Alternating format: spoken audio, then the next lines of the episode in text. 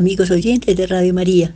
Los saluda Betty Alzate Ruiz desde nuestro programa Anunciando el Reino de Dios. Un programa para todo aquel que quiere buscar a Dios, encontrar a Dios y amar a Dios con todo su corazón, con toda su alma, con todo su ser. Bueno, hoy tenemos dos temas interesantes. Vamos a hablar primero de la alegría otra vez. La alegría natural es la que vive cualquier persona y se manifiesta casi siempre en simpatía, en ánimo, en ánimo y en cordialidad para con todos. Algunos creen que ser feliz es hacer lo que nos gusta.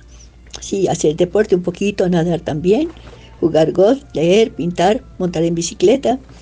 Eso es bueno. Y si lo, que nos gusta es hacer bueno y noble, adelante. Pero para otros ser feliz es rumba, es droga, es, eh, que, diga, que digo yo, prostitución. Eso ya no es tan bueno. Hay que tener muy claro que esa felicidad se acaba cuando se acaba la rumba. Hay una alegría sobrenatural de la que hemos hablado en otra ocasión, que es la que perdura, anida el corazón profundamente, radica y sale de Dios. Esa alegría es la alegría de los ángeles, es la alegría de los santos, es la alegría sobrenatural y es luz que irradia e ilumina a todos. Buscar a Dios, amigos oyentes, es buscar la verdadera alegría. Busquen por eso más a Dios. Y la alegría sobrenatural no desaparece con la cruz, ni con la pobreza, ni con el dolor, ni con la dificultad. Se torna en paz. Por eso muchos santos han muerto cantando o escuchando y cantando. La alegría es muy importante en la vida de familia. Hemos dicho muchas veces que las flores, la música, la armonía entre todos, la cordialidad entre todos, el amar entre todos, amarse mucho entre todos. Influye mucho en el carácter de los niños, en la forma de ser de los niños. Una familia donde hay paz y alegría tendrá niños santos, niños sanos, inteligentes, seguros, con personalidad propia. Por eso seamos instrumentos de paz y de alegría. No entrando en chismes con nadie, no haciendo mal a nadie, no hablando mal de nadie, siendo prudentes en el hablar y en el actuar, escogiendo siempre el camino del bien, como han hecho tantos santos del que vamos a hablar después. ¿Qué puede traernos alegría a nuestro corazón? Muchas cosas. Veamos algunos medios. Digamos la oración, el hablar con Dios cada día, el escuchar a Dios, el hablar con Dios. Eso es maravilloso. Y por eso yo los animo a ustedes, amigos oyentes, a que hablen con Dios un ratico. Cuéntale tus cosas. Escucha también las palabras de Dios y los consejos. Habla con Él y charla con Jesús, con Dios, como hemos dicho tantas veces, con naturalidad, como lo haces con un amigo, como lo haces con un primo, como lo haces con un vecino. Otra cosa que nos da mucha felicidad es la generosidad y entrega a los demás. ¿Qué acaba la alegría en un alma? El egoísmo, el pensar siempre en sí mismo. Primero yo, segundo yo, tercero yo. Eso sí acaba la alegría. Piensa en el tú y verás cómo todo se transforma y se cambia. Entrégate a los demás, generosidad, hacer felices a los demás. Eso te dará mucha alegría. Ve a sonreír a un niño porque lo has hecho feliz, te hace doblemente feliz a ti.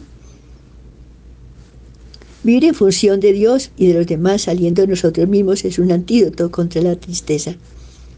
Los sacramentos, especialmente la confesión frecuente, que es llamada fuente privilegiada de santidad y de paz.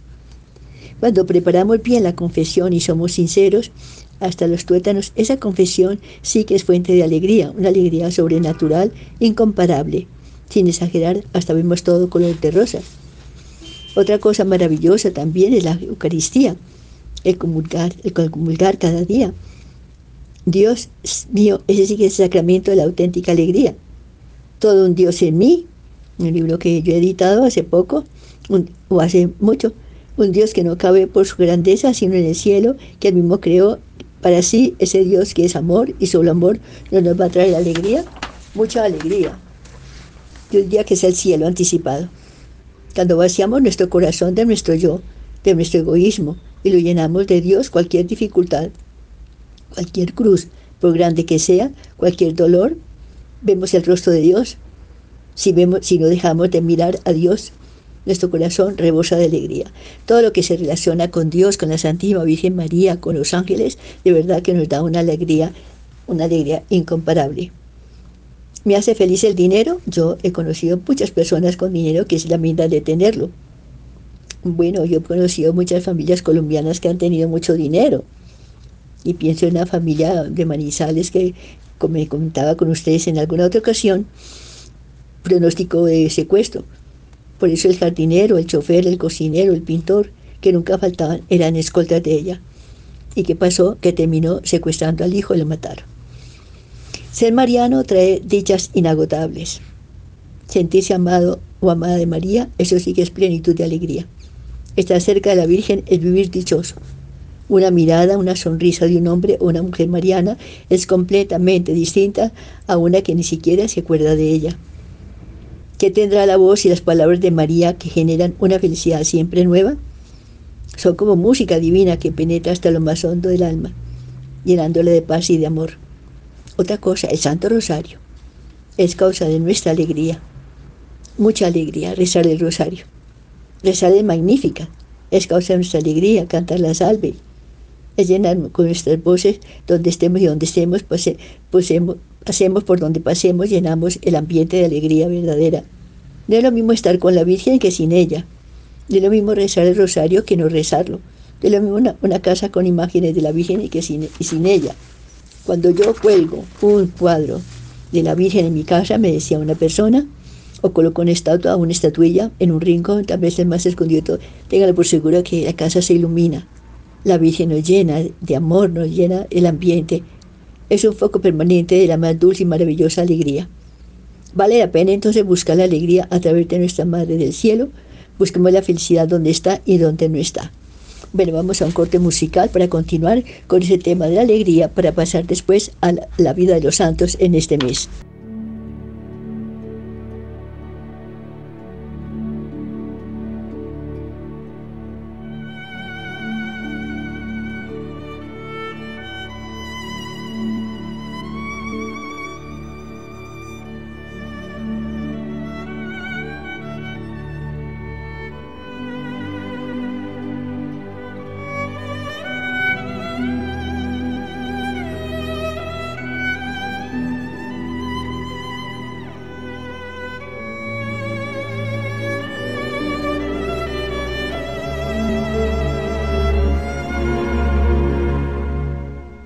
Estamos hablando de alegría, pero los ángeles, ya lo mencionamos, tienen una parte muy importante en esa alegría de nuestra vida. Los santos, son, los santos ángeles son una ayuda poderosa en nuestra vida. No sabemos cuánto. Están en la creación y dentro de la creación, puesto por Dios para nuestro desarrollo y ayuda. Los santos ángeles están a nuestro lado para ayudarnos en este camino que ahora recorremos. Muy corto, por cierto, y que debe tener como único final a Dios. Esa es la meta. No lo olvidemos la única meta, y los santos ángeles tienen mucho que ver con esa meta. Mi ángel marchará delante de ti, escucha su voz, no te rebeles, porque lleva mi nombre y te llevará a la tierra que te tengo preparada. Esto lo contiene Éxodo 23:20. Los santos ángeles nos ayudan a ir al cielo, pero también nos ayudan en las cosas materiales y sucesos de nuestra vida terrena. Una comprobación de esto son los testimonios recogidos en viajes de misioneros por América y que recogemos en este folleto mío que edité hace unos años. Son trozos de vida de gente amante de los santos ángeles y que creen en ellos porque creen en la Sagrada Escritura, en el magisterio de la Iglesia, en la tradición, en los papas y en los santos, donde son como una, diría yo, una constante de la vida de ellos, porque amaron desde niño al ángel custodio insertado en sus vidas por su abuela o su mamá, que les enseñaron a rezar, Ángel de mi guarda, mi dulce compañía, no me desampare ni de noche ni de día, hasta que me pongas en paz y alegría con todos los santos, con Jesús, José y María. Son abundantes los testimonios de los santos ángeles, que hemos recogido con alegría y gratitud. Hemos seleccionado los que nos han parecido de mayor fuerza angélica y de gran eficacia en la vida de los hombres y mujeres que los han experimentado y vivido. Van estos testimonios con el fin de que amemos más a los santos ángeles y le pidamos su ayuda, su defensa y su compañía. Ellos nos ayudan en la medida en que el hombre se lo pida. Animémonos pues a tratar al ángel como hermano, como el buen amigo y compañero inseparable que Dios ha puesto a nuestro lado para que ayudarnos en todas nuestras necesidades y peligros del alma y del cuerpo y para que nos dé esa alegría de la que estamos hablando. Pero vamos a hablar entonces, de verdad, para llenarnos de alegría por los ángeles, vamos a hablar de algunos testimonios de estos ángeles hoy. Vamos a hablar de la familia de una ex embajadora de Venezuela. En República Dominicana tenía serios problemas económicos debido a la alteración política de su país. Su esposo en la cárcel dos años, sale enfermo y pobre. Se van a vivir entonces a la finca, pero no tienen con qué comprar ni siquiera lo necesario para comer. Ya dije que antes que era una familia muy, muy, muy adinerada. Ella reza agradeciendo a Dios nuestro Señor los mensajeros angélicos que le van a mandar en su ayuda. No había pasado mucho rato cuando llamaron a la puerta. Era un joven que averiguaba por un molino instalado en el jardín de la casa. Él argumentaba que ese ganado aguantaba mucha sed. La embajadora consulta con su esposo esta propuesta y acceden a vender el molino, no sin antes decirle al joven que el molino está dañado, pero que si le interesa vale 250 bolívares. El joven comprador acepta todo y saca del bolsillo exactamente el valor pedido, 250 mil bolívares. La embajadora pregunta, ¿cuándo vienen por el molino? ¿Y sabe lo que pasó? El joven responde, en esta semana. Y hoy, después de muchos años de haber ocurrido esto, el molino está todavía en su sitio. Otro testimonio muy, muy importante me sucedió a mí en Panamá a una señora enferma, el párroco acostumbraba a llevarla. Esto me, eh, estuve en Panamá y me contaron ese testimonio que me pareció interesante para ponerlo en este folleto. A una señora enferma, el párroco acostumbraba a llevarle la comunión varias veces en la semana, pero no todos los días. Un día ella anhela ardientemente comulgar y hace repetidas comuniones espirituales y le pide al Señor poder comulgar sacramentalmente ese día. De pronto timbran en la puerta es el párroco, entra y le da la comunión muy silencioso y esta vez no hace la breve visita que siempre hace. Ella agradece enormemente este favor a Dios y al párroco. Cuando llegan las hijas les cuenta lo ocurrido esa mañana. A las hijas les parece muy extraño esto, pues saben que el párroco no está en Panamá. Después de comprueban esto perfectamente, el párroco no estaba en Panamá. Un padre de familia cuenta esto. Como agente viajero estuve muchas veces, dice él, la semana entera ausente y solo llegaba a mi casa los sábados. Muchas veces mandé a mi, a, mi ángel custodio a mi casa para que junto con los otros ángeles custodios de mi familia extendieran su mano ante todo sobre los hijos pequeños. Pero una vez, era un viernes, hacia las 5 de la tarde, Sentí de repente un impulso muy grande de enviar a mi ángel custodio inmediatamente a mi casa y pedirle con mucha insistencia su protección para los míos. A mi regreso a casa el sábado, mi esposa me refirió como primera noticia esto. En un momento desprevenido atravesó el niño pequeño de cuatro años la calle principal, sin atender y sin darse cuenta de que a una distancia de unos 30 metros se acercaba un auto a gran velocidad. Imposible detener el niño. El conductor frena de tal manera que necesariamente hubiera tenido que volcarse o reventarse el auto. Pero el vehículo dio dos vueltas en círculo y se paró exactamente delante del niño, que del susto se quedó plantado en la calle. El conductor saltó del carro y en vez de insultar, exclamó, un milagro, un milagro ha sucedido, pues ni el carro ni el niño sufrieron el mayor daño. Eso sucedió el viernes a las 5 de la tarde. Otro, otro testimonio. No tenía trabajo. El padre de una familia numerosa y pobre no tenía trabajo hacía varios meses.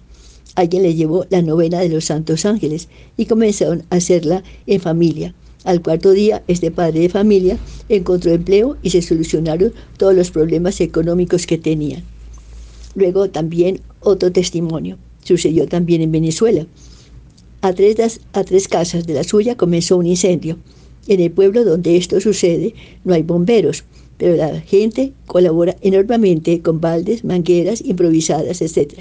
Quien cuenta el testimonio se arrodilla y agradece a Dios, los bomberos celestiales, los bomberos celestiales que va a enviar. Envíame, Señor, bomberos celestiales que va a venir en esta, en esta, que van a venir en esta urgencia. Ella insiste en su oración y pronto, muy pronto, comienza a lloviznar, cada vez más fuerte. Oye entonces los gritos de la gente que exclama, milagro, milagro. Se desató un aguacero tan fuerte que apagó el incendio. Ahora, otro misionero refiere lo siguiente. Mi campo de misión es tan extenso que tenía que viajar en la tarde del jueves después de la hora santa. si quería atender con los santos sacramentos a toda mi gente situada a horas de distancia unas de otras, pero en un, era en un jueves. De eso estalló una tempestad tan fuerte que me detuvo hasta las 3 de la mañana siguiente. Como de costumbre, encomendé también este viaje al Arcángel San Rafael. Por espacio de unas dos horas avancé bastante ligero por los caminos ahuecados por la lluvia. De repente se estancó el carro y se paró. Nada sirvió para hacerlo andar. Tuve que bajar para revisarlo, pero para mi extrañeza no encontré ningún defecto. El tanque de la gasolina, las bujías, la manivela, todo estaba en orden. Me subí de nuevo, pedí, pedí a los ángeles que me, me ayudaran y aquí que pude prender el carro sin dificultades. Pero ya a los pocos metros tuve que frenar en seco. Toda la carretera se había hundido en un abismo profundo. Si hubiera llegado a la velocidad que tenía antes, jamás hubiera podido frenar instantáneamente y hubiera estado perdido. El Día de los Arcángeles, Madre e Hijo comienzan una novena. El 29 de septiembre de 1990 me encontraba en un jardín, dice esta señora, me encontraba en un jardín infantil de Bogotá, hablando a los niños sobre los tres arcángeles, San Miguel, San Gabriel y San Rafael. Al finalizar la charla, la directora me invitó a tomar un refrigerio en su despacho. En medio de la conversación me preguntó qué debía rezar para que su hija tuviera un bebé. Hacía dos años y medio se había casado y deseaba tener familia. Le recomendé entonces que rezara la novena de los Santos Ángeles. Madre e hija comenzaron inmediatamente a hacerla. Pasó octubre, pasó noviembre y ellas continuaban rezando la novena. El primero de diciembre llamó el papá para darme la buena noticia de que su hijo estaba esperando. El 24 de diciembre me llamó para decirme que eran mellizos y realmente nacieron. Aleluya, son hermosos y son alegría de toda la familia. Ya estos mellizos, estos trellizos, están ya en universidad, son profesionales casi. Pasa el examen difícil de anatomía. Ahora se trata de un estudiante de, último año de medicina en, una ciudad de, en la Universidad de Barranquilla. Era el examen final de anatomía. El profesor había anunciado que el examen iba a ser difícil, muy peligroso. Y efectivamente, hizo pocas preguntas, nada difíciles y casi imposibles de contestar. Este joven se recoge en oración sobre el pupitre y recuerda la última recomendación de su madre. Cuando necesites ayuda, llama a tu ángel custodio. Así lo hizo. Le pide ayuda especialmente para la pregunta imposible y en el mismo momento oye una voz interior que le dice en tono suave y bajito, articulación derecha. Esa era la respuesta exacta de aquel examen tan difícil que tenía en ese momento. No podía vender la casa, otro testimonio necesitaban dinero y no habían podido vender en varios meses una casa que tenían para la venta. Esto sucede aquí en Bogotá. Estaban rezando la novena a los santos ángeles, cuando un día comienzan a llamar por teléfono pidiendo informes sobre la casa en venta. Se enteran de que en uno de los diarios más leídos de Bogotá había salido no solo el anuncio, sino también una fotografía de la casa. Esto hizo que se vendiera enseguida. Los dueños no no sacaron el anuncio ni pagaron ningún dinero por el aviso de mención. Guarda el recorte de prensa como recuerdo de este gran favor de Los Ángeles. Lo cuenta ella misma. Una niña pequeña atravesó la calle para encontrarse con su maestra que andaba al otro lado y cayó debajo de un automotor en movimiento, cuyo conductor no pudo frenar a tiempo.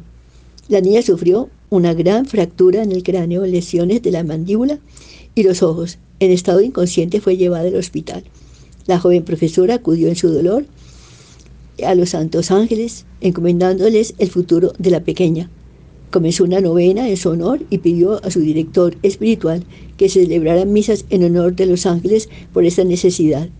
Esto fue a principios de diciembre. Cuando después de Navidad la profesora se presentó nuevamente en la clase, esta niña le salió al encuentro totalmente sana y alegre. Tanto el ojo como la mandíbula habían sanado del todo y ningún daño había sufrido en su cabecita. La niña aprendía tan bien como antes. Un equipo misionero en Panamá cuenta testimonio. Era de noche e iba rezando y cantando. De pronto se pincha una llanta. Los misioneros tratan de cambiarla y no pueden desaflojar las tuercas en ninguna forma. Rezan a los ángeles custodios y pronto aparece un camión donde baja un joven que les ofrece ayuda. Con una facilidad que sorprende a todos, cambia la llanta sin hablar nada, agradecen el favor y continúan la marcha. El camión del joven ayuda, ayudante va delante del equipo misionero y de pronto desaparece completamente de vista ante la sorpresa de todos. También cuenta una joven de Buenos Aires. Susi tomaba un baño de sol junto al mar, leyendo tranquilamente. De pronto oye una voz muy fuerte que con afán la llama, Susi, Susi. Ella miró hacia la izquierda, que era donde provenía el llamado, y en ese instante pasó una roca rozándole la oreja que si la toca la mata se olvida de entrar la ropa. Bueno, una religiosa encargada de la ropa de una comunidad tenía extendida en la terraza y se olvida de entrarla por la noche. Eso sucede en Brasil, en un lugar donde roban mucho por la noche. Esta persona se despierta a medianoche y recuerda que la ropa la dejó afuera.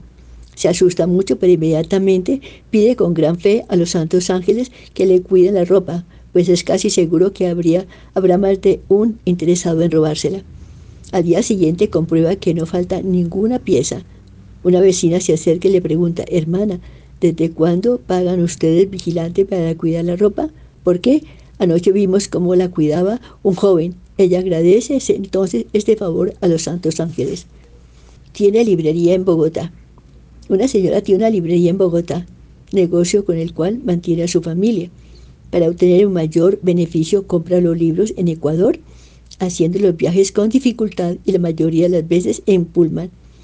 En uno de estos viajes, ya de regreso para Colombia, no fue fácil encontrar transporte y un señor que tenía una camioneta pico se ofreció muy amablemente a llevarla.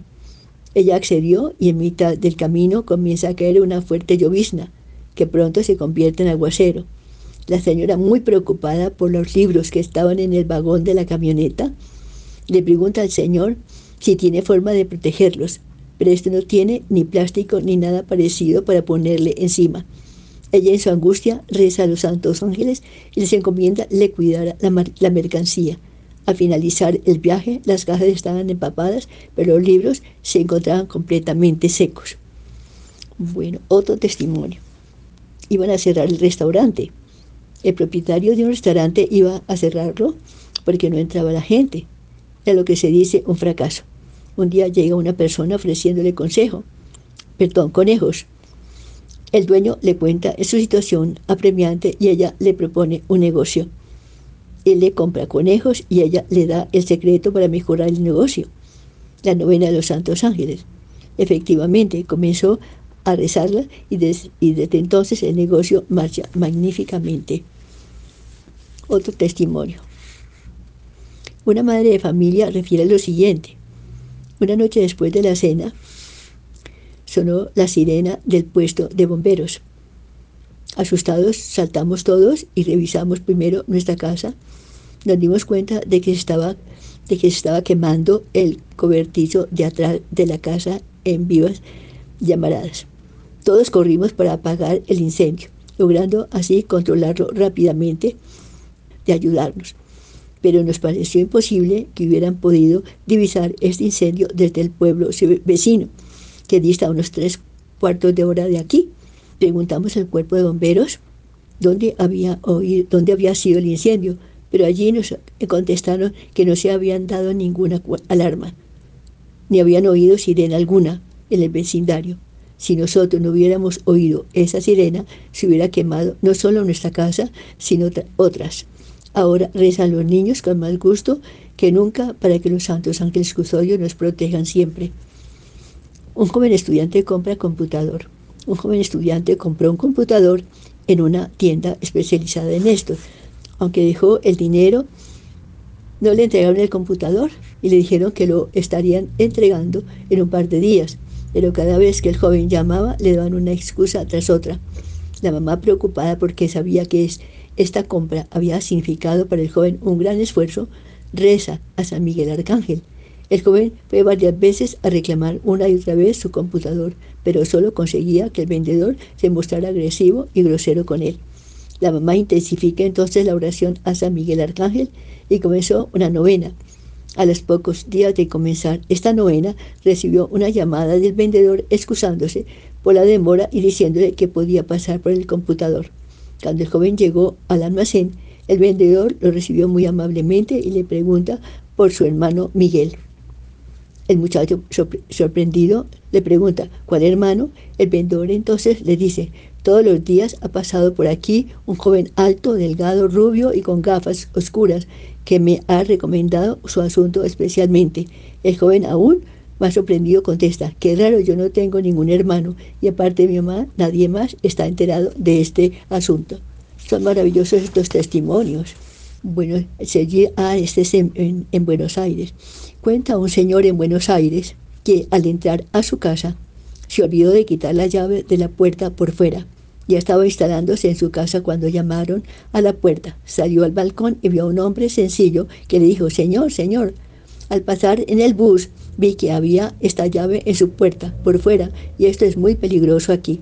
Por eso me bajé para reentregársela personalmente.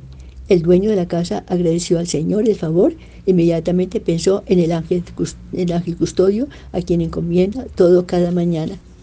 Bueno, otro, otro testimonio. Un sacerdote en Buenos Aires también fue operado de las varices y una religiosa venía a su casa todas las mañanas a ponerle unas medias especiales que se le quitaban solo a las dos horas. En ese tiempo, el sacerdote salió a una librería cercana a comprar libros y allí se encontró con quien cuenta este testimonio. Se saludaron, compraron lo que querían y se despidieron. El uno tomó precisamente la dirección contraria al otro. Había recorrido más o menos tres metros, tres, perdón, tres cuadras, cuando el amigo viene, el amigo siente que el padre que acaba de dejar lo necesita con urgencia se dirige de inmediato a la casa del sacerdote y cuando esto lo ve, le dice sorprendido, Che, mira que te estaba llamando con el ángel de la guarda, porque la monjita no había llegado y ya han puesto, ha llegado y ya han pasado las dos horas. Bueno, una alumna de último año de bachillerato en un colegio también de aquí de Bogotá nos cuenta que la profesora llegó un día sin avisar y le dijo que iba a hacerles examen de inglés. Esta chica, que no era muy buena para el inglés, sintió miedo y trató de esconderse detrás de una compañera, pero fue en vano, porque la profesora precisamente la sacó del, al tablero. Desde su puesto hasta este, ella rezó la oración del Santo, Santo, Santo, Dominus Deus Sabaoth, pleni sunt cieli terra gloria tua, Osana in excelsis, benedictus qui beniti nomini Domini, Osana in excelsis. Bueno, y dice que sintió mucha paz y seguridad. Escribió sin saber lo que escribía, por lo cierto es que sacó la máxima nota. Ella adjudica ese favor a los santos ángeles a los cuales invocó en esa breve oración. Otra alumna de último año de economía necesita en un examen final 4.0 para lograr pasar la materia. Le pidió entonces a la mamá que vive en Villavicencio, le encomendara a los santos ángeles para que le ayudara a pasar el examen. La mamá se enteró de la hora de este y en ese momento se postró en su casa a rezarle a los santos ángeles y dice ella que teniendo los ojos cerrados veía cómo su hija contestaba un cuestionario y cómo dejaba unos puntos en blanco, que después contestaba. Además vio la nota al final, 5. Cuando la hija llamó a la mamá, se adelantó diciendo que la nota era exactamente igual a la que ella había obtenido. Bueno, un estudiante también de bachillerato cuenta que para el examen final de álgebra necesitaba la nota máxima, pues durante todo el año había perdido la materia. Se disponía a estudiar para este examen final y de pronto sintió la necesidad de invocar a su ángel custodio y pedirle la dijera que debía estudiar. Dice ella que sin saber cómo oyó una voz interior que le decía, estudia el último capítulo. Y así lo hizo. Ese fue el examen, ese fue el tema único del examen, lo que le valió la nota máxima. Dice una señora mayor que sufre de las piernas, que un día tuvo que ir a pagar los servicios con miedo de tener que hacer, como siempre, siempre que se hace mucha cola para todo. Entonces se puso de última en la fila y le estaba rezando aún al ángel custodio para que le ayudara cuando oye una voz de mujer que le dice, la señora última de la, señora última de la fila, la señora última de la fila, para, pase por favor a la ventanilla. La señora mira hacia atrás para ver si se dirigía a otra persona, pero no, se trataba de ella. En un instante pasó a la ventanilla, fue atendida y en cosa de 10 minutos despachada. Si pierde el documento, el jefe de una secretaria le da a guardar un documento y se lo recomienda especialmente. Un día que este jefe viajaba a otro país, pide a su secretaria el documento, pero ella no lo encuentra. Por la prisa de ese requerimiento, ella se pone muy nerviosa y busca por todas partes y pide ayuda. Varias personas buscan el documento dándose por vencido el equipo después de unos 30 minutos de búsqueda. La secretaria confía el asunto al ángel custodio, va a otro lugar, mira a una estantería alta, ve la punta de una hoja, tira de la hoja y es el documento. Da gracias al ángel por este magnífico regalo. El último testimonio para pasar a, a la vida de, algunos santos. Un estudiante de escatología desea leer un poema de Santa Teresa de Jesús a la hora que se despierta, 3 de la mañana. Se ve que ha soñado con este poema, por lo menos alguna estrofa. Vuela por su cabeza, muero porque no muero. Se levanta, invoca a su ángel custodio y ve sobre una mesita cerca de su cama las obras completas de Santa Teresa de Jesús. Toma el libro, abre al azar y ahí tiene delante de sus ojos el poema que desea. Agradece al ángel custodio este detalle pequeño y a la vez significativo. Vamos a un corte musical para continuar entonces con Vida de Santos.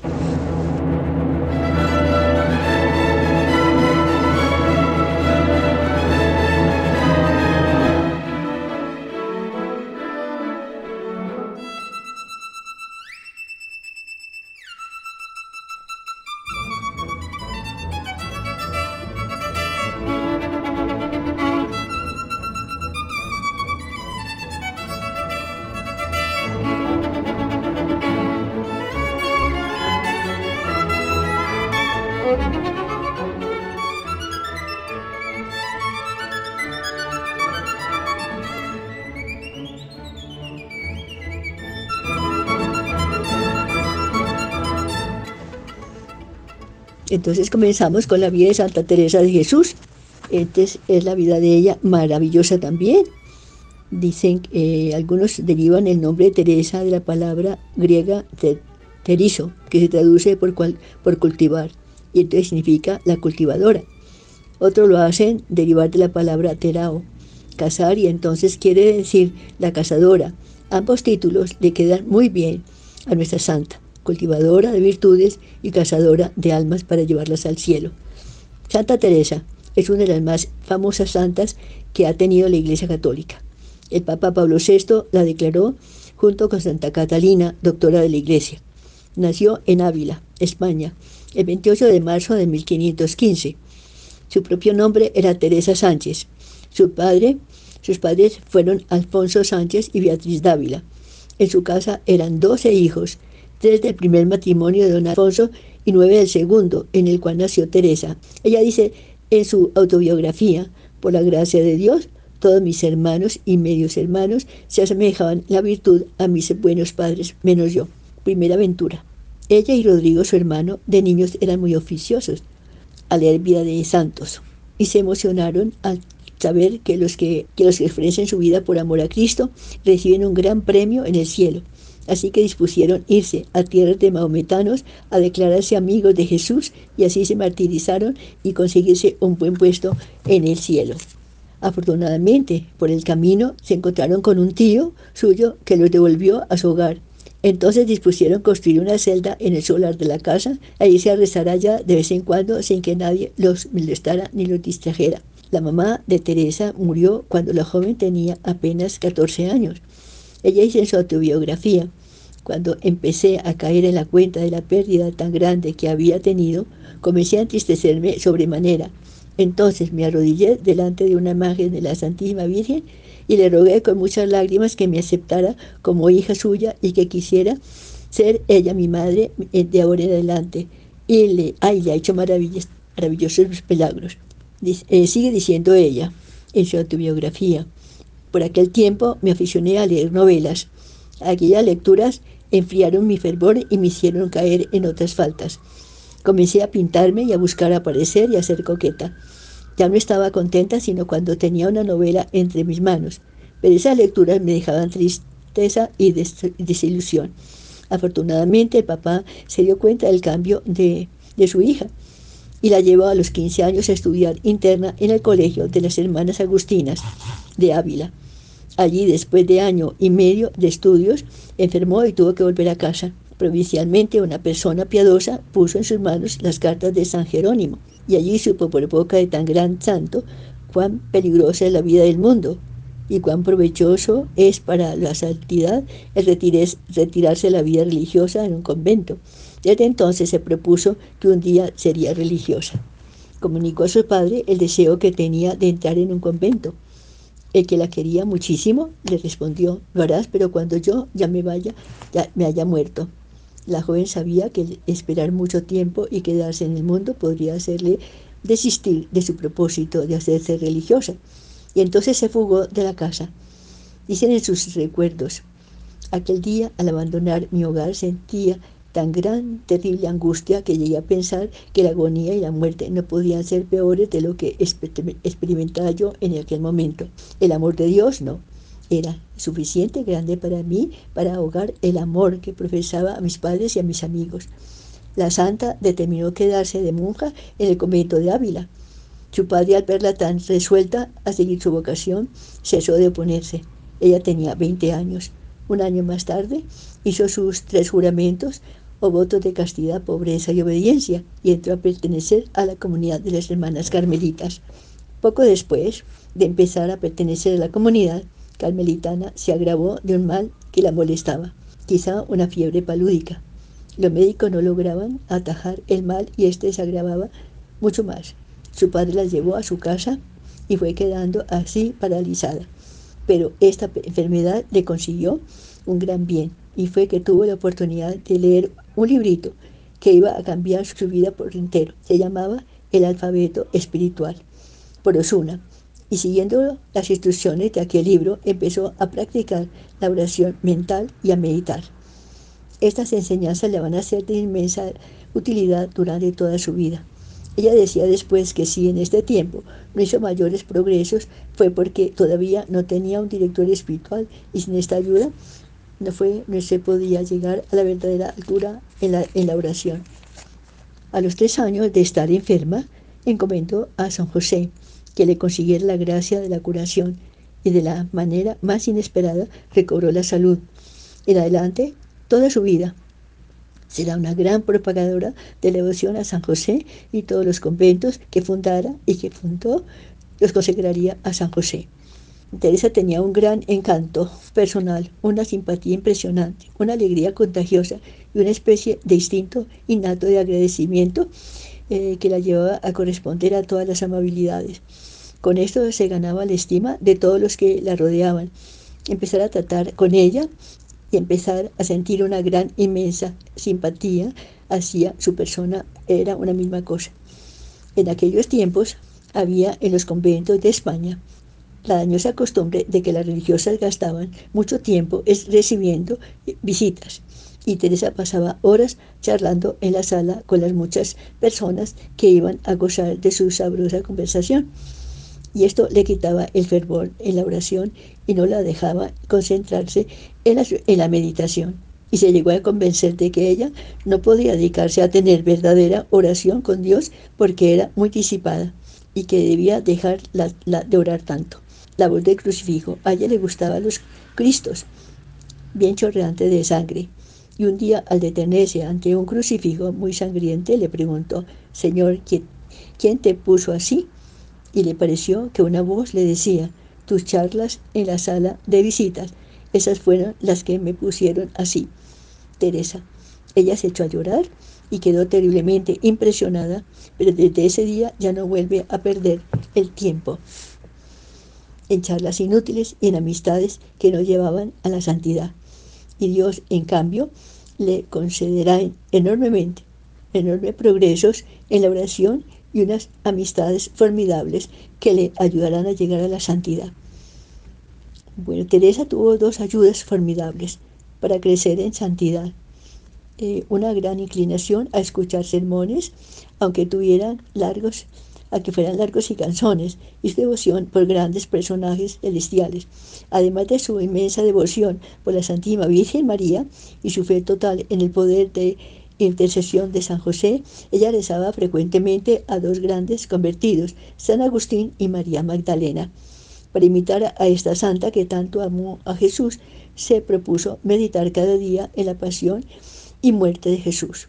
Y esto lo hizo crecer mucho en santidad. Y en honor de San Agustín leyó el libro más famoso del gran santo, Las Confesiones, y su lectura le hizo mucho bien. Vamos a un corte musical y para continuar con ese tema un poco más.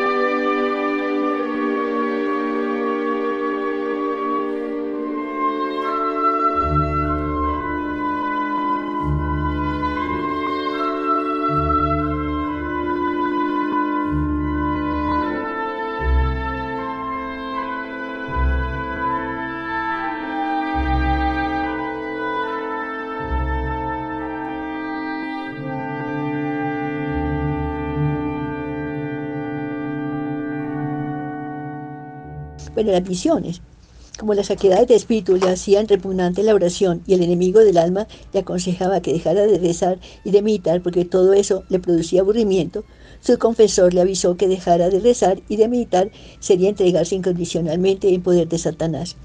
Y un padre, jesuita, le recomendó que para orar con más amor y fervor eligiera como maestro de oración al Espíritu Santo y que rezara cada día el himno Ven Creador Espíritu.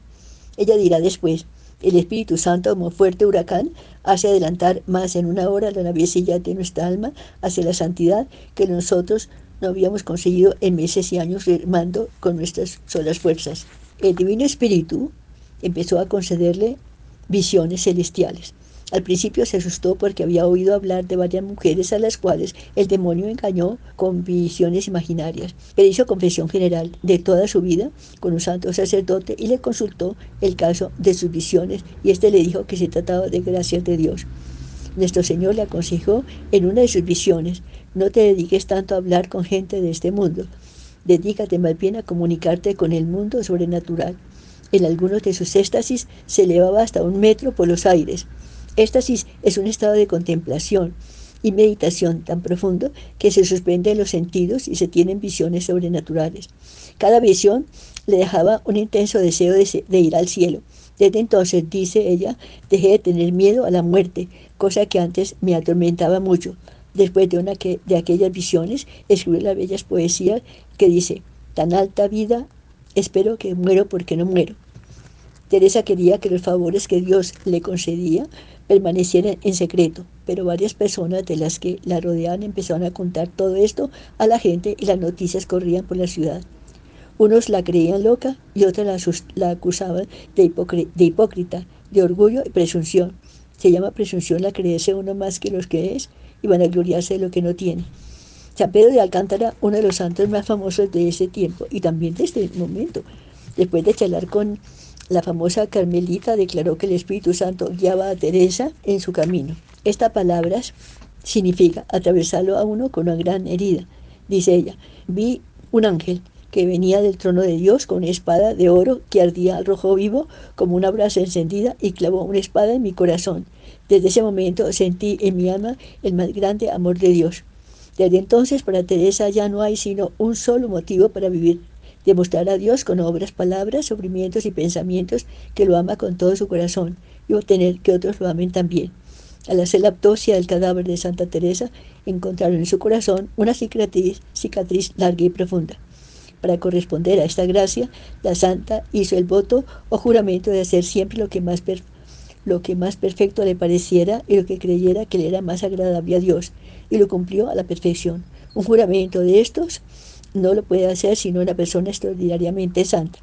En, en aquella época de 1500, las comunidades religiosas habían dedicado de su antiguo fervor Las comunidades eran demasiado numerosas, lo cual ayudaba mucho a la relajación. Por ejemplo, el convento de las Carmelitas de Ávila tenía 140 religiosas. Santa Teresa exclamaba, la experiencia me ha demostrado lo que es una casa llena de mujeres. Dios me libre de semejante calamidad. Un día una sobrina de la santa le dijo, la mejor sería, lo mejor sería fundar una comunidad en que cada casa tuviera pocas hermanas. Santa Teresa consideró esta idea como venida del cielo y propuso fundar un nuevo convento con pocas hermanas, pero bien fervorosas. Ella llevaba ya 25 años en el convento. Una viuda rica le ofreció una pequeña casa para ello. San Pedro de Alcántara, San Luis Beltrán y el obispo de la ciudad apoyaron la idea. El provincial de las Camillas concedió el permiso. Sin embargo, la noticia produjo el más terrible descontento general y el superior tuvo que retirar el permiso concedido. Pero Teresa no era mujer débil, como para dejarse derrotar fácilmente. Se consiguió amigos en el palacio del emperador y obtuvo una entrevista con Felipe II y este quedó encantado de la personalidad de la santa y de las ideas tan luminosas que ella tenía y ordenó que no la persiguieran más. Y así fue llenando España de sus nuevos conventos, de carmelitas descalzas poquitas y muy pobres en cada casa, pero fervorosas y dedicadas a conseguir la santidad propia y la de los demás.